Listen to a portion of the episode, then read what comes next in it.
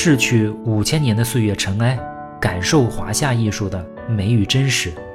我是祝维庸，这里是一听就懂的中国艺术史。各位好，不好意思啊，让各位久等。前两次呢，节目更新提前，这次拖后，你看，咱们就是为了造成一种出其不意的效果。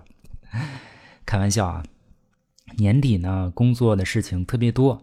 再加上最近还要忙着研究出版，嗯，所以啊是忙得比较厉害。好在呢，出版的事情基本上定下来了，应该啊再过几个月一段时间啊，大家就可以见到书了。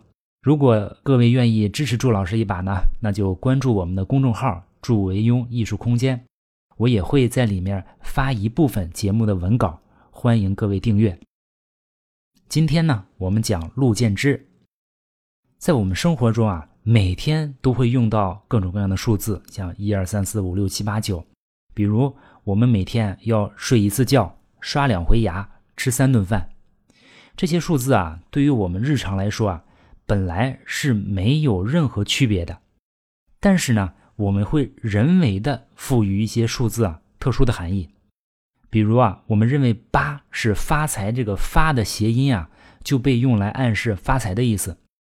或者说，在十进制的算术模型中啊，九是最大的单数，所以啊，九为贵。又因为数有九，五居正中啊，所以有九五之尊的说法。再或者在易经里面啊，六十四卦中唯一一个纯阴的卦就坤卦，六爻皆阴。坤卦中的最后一爻即第六爻啊，它的爻辞是“龙战于野，其血玄黄”，意思是啊，龙啊。征战于郊野，流出黑黄色的血。本来六在这里很不好，但是呢，人们为了讨个口彩啊，就反过来说六六大顺。后来《左传》里面也跟着说啊，说君义臣行父慈子孝兄爱弟敬，此数者累为六顺也。所以，我们今天说六代表顺利的意思。还有一类数字呢，不是纯粹的人为赋予的。是自然赋予的。我们中国的传统社会啊，跟工业革命以后的人的思维它不太一样。我们重视啊天人合一，不太讲究人定胜天呀，类似这样的说法。我们心中啊，对于天地道有一种自然的敬畏。我们认为啊，人的社会活动啊，跟自然运行规律啊，是会相互关联、相互验证的。很多方方面面啊，都存在这种隐晦的关联效应。我们今天呢，只讲一下跟我们书法史关系很大的一个数字四，就体现了数字在社会和自然中的一个关联关系。古人总结啊，说天地之间有春夏秋冬四季，有东西南北四方，所以啊，中国人对四有一种特别的迷恋。你看，我们说四平八稳，说四海升平，文房四宝，四大皆空，四通八达。我们艺术史更是非常有代表性。我们总结那些古代名家的时候啊，经常是四位一起搭班子出场。比如说书中四贤中章西线，比如说楷书四大家欧颜柳赵，比如宋四家苏黄米蔡，说元四家王黄倪吴，清四家程铁翁刘。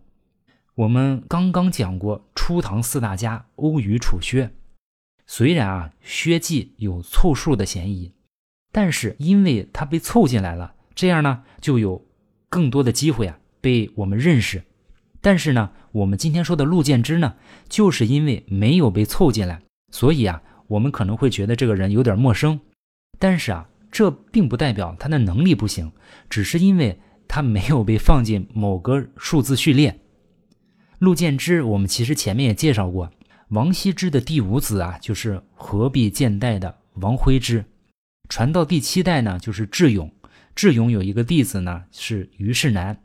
虞世南有一个妹妹，嫁到了当时很有名的陆家，生了这个陆建之。陆建之的书法最后由儿子陆彦远继承。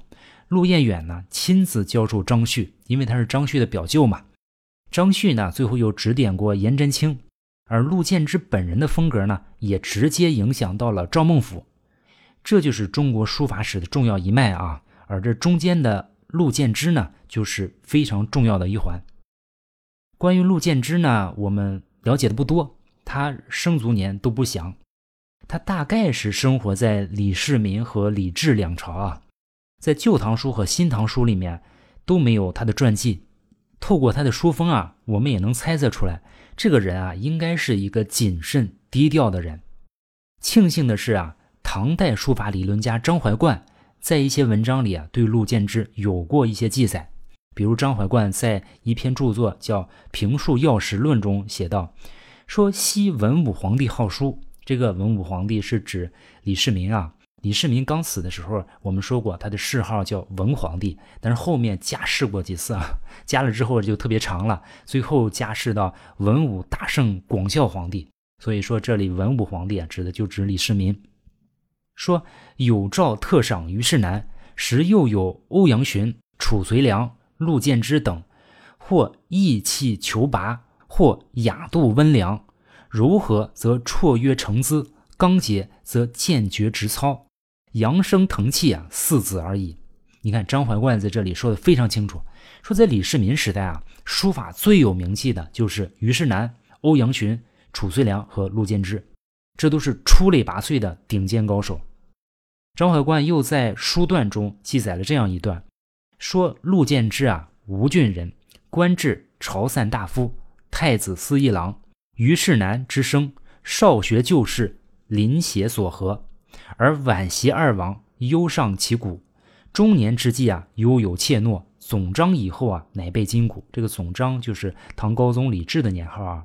赎金质朴啊，齿肤已迷，同乎马不齐毛，人不至目，调随古色，亦犹文王失昌普。三年乃得其位，以览未穷，陈言始经。意思就是说啊，说这个陆建之啊是吴郡人，吴郡陆氏啊是当时有名的名门望族，那做官自然不成问题了。所以你看他也不用考试，就做到了朝散大夫、太子司议郎。陆建之早年呢，他是跟着舅舅虞世南学习书法，后来呢就直接学习王羲之。中年的时候啊，比例还很弱。到了唐高宗李治的总章年间啊，才古力进显。陆建之的字啊，特别上古意，就是学魏晋的风格，跟时下流行的华丽风格格格不入。在那个崇尚法度的唐代啊，他能不跟随时风啊，坚持自己的风格，实在是难能可贵。就像是马额头上的毛不整齐，说人不梳头不洗澡一样质朴。这例子举的。所以啊，他会遭到当事人的轻视，但是啊，陆建之依然我行我素，一心一意的陈言这种古色的魏晋书风。就像孔子听说周文王喜欢吃一种叫菖蒲的水草，于是自己也就尝试着吃。开始呢是皱着眉头吃，吃了三年之后呢，终于体会出这种味道的好处。比喻啊，陆建之对于王羲之的研究，终于透过开始的苦涩啊，最终体会到其中的精华，所以啊，才能扬声腾气啊，四子而已。陆建之最终能够脱颖而出。如果不是后面又出来一个薛稷啊，那陆建之极有可能被称为初唐四家之一。我们总体上看啊，陆建之的书法开创不足，但是守成有余。传世书记有五言兰亭诗的刻帖。和文赋的墨迹版两种，其中以文赋最好。这个文赋啊，原文是西晋陆机写的一篇文章。这个陆机就是写《国宝平复帖》的那个作者啊。陆建之呢是陆机的后裔，你看对于自己祖上的事儿嘛，他就特别在意。所以陆建之啊，以极其崇敬的心情来写的这篇文赋，是一个纸本墨迹，也是初唐时期啊我们流传至今的少有的几部名家真迹之一。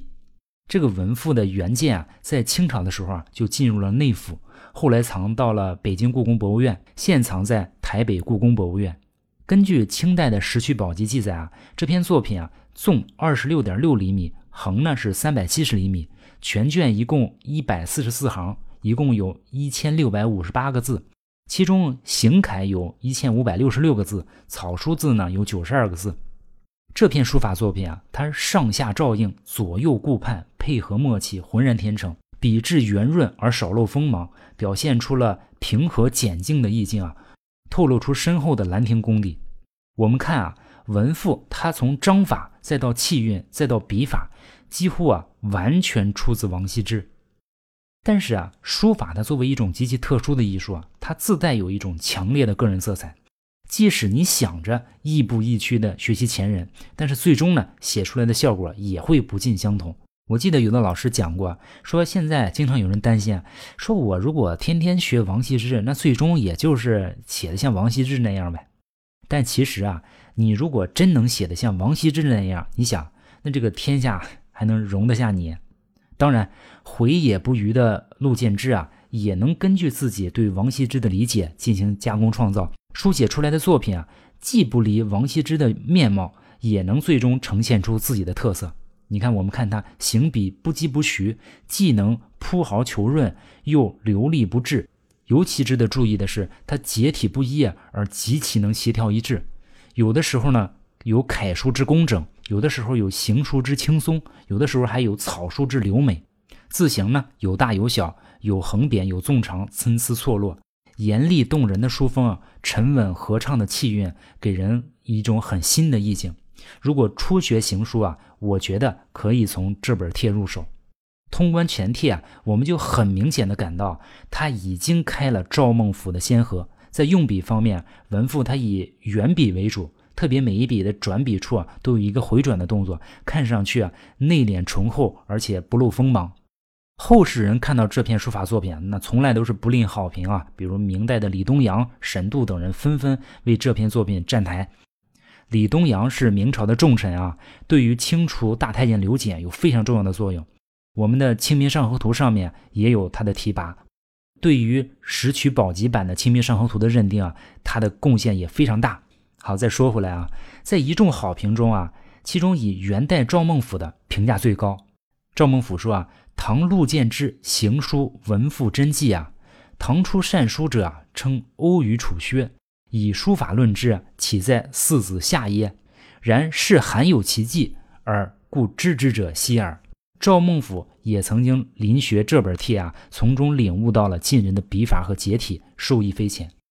明末呢，有一个叫孙承泽的人啊，在给文赋的墨迹提拔的时候，他说啊，赵文敏晚年书法全从此得力。文敏是赵孟俯的谥号啊。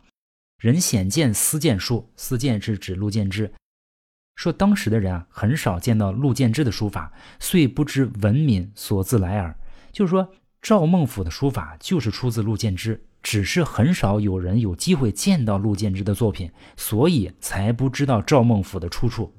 从书风上看啊，我们可以认为啊，陆建之是一个加强版的李世民，也可以看作是初唐继承和弘扬魏晋行书的最新成果。在此基础之上，后面的像李邕啊，像颜真卿啊，才把行书得以继续发展。唐代书坛啊，大家一般都把注意力放在楷书和草书上。而陆建之、李北海和颜真卿啊，他们共同代表了唐代行书的最高水准。行书的发展呢，我们就告一段落。下一期呢，我们翻开千古第一的小楷《灵飞经》，我们也试着揭开啊隐藏在《灵飞经》背后的重重谜团。